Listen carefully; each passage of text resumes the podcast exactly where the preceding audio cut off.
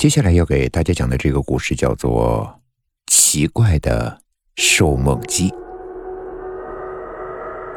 我脑袋空空的坐在电脑前，一个灵感猛然的从脑海中一闪而过。刚要码字，门外突然传来了一阵不耐烦的敲门声，一种不祥的预感迅速的蔓延开来。果然不出我所料，房东一脸气愤而无奈的站在门口。故意拖长声音问我：“你到底什么时候才交房租呀？”“哦，快了，等我这两个月稿费发下来。”我陪着笑把房东推出门。但是当我重新坐回电脑面前的时候，来之不易的灵感又没了。我心烦意乱的放弃了在电脑面前发呆，转而选择到公园外散散步。我想着心事，慢悠悠的顺着破旧的楼道往下走。路过拐角的瞬间，突然感觉眼前一亮。我猛地抬起头来，竟然发现一个不知道是什么时候摆放在公寓门口的自动售货机。恰巧我感觉有些口渴，掏出一张纸巾塞进售货机后，才发现售货机上连个按钮都没有。我刚想退出纸币。突然注意到售货机上有一行黑色的小字：“欢迎使用自动售梦机。投入纸币后，请许下你的愿望。”这么骗人也太低端了吧！退钱。我虽然心里这么想，但却没有选择拿回纸币，默默的说了一句：“嗯，能不交房租多好呀。”便自嘲般的打道回府。介绍一下我自己啊，我呢是一名写手，靠灵感和夜晚生活。当晚，我睡得正香的时候，突然被一阵急促的敲门声惊醒。谁呀？我不满的打开门，顿时愣住了。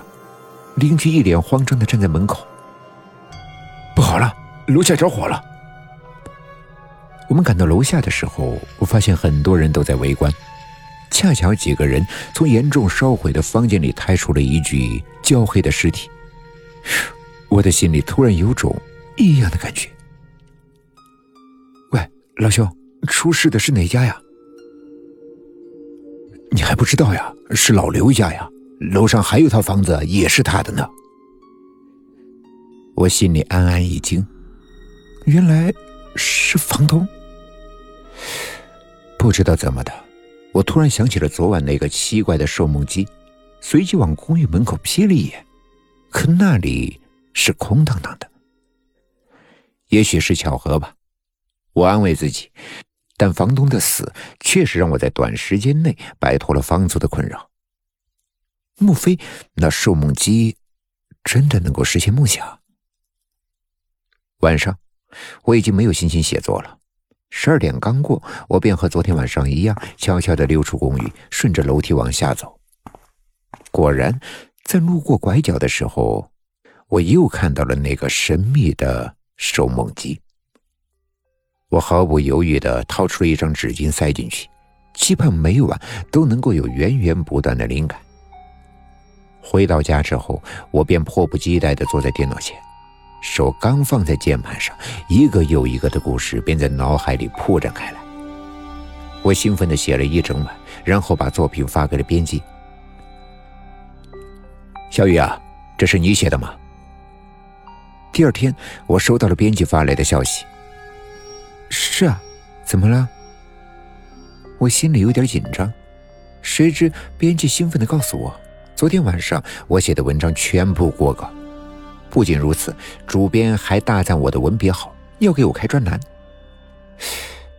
我强忍着激动，谦虚了几句之后，就匆匆的结束了对话。这时候，我朋友阿正给我打来了电话：“阿宇啊，今天晚上出来喝酒，我请客。”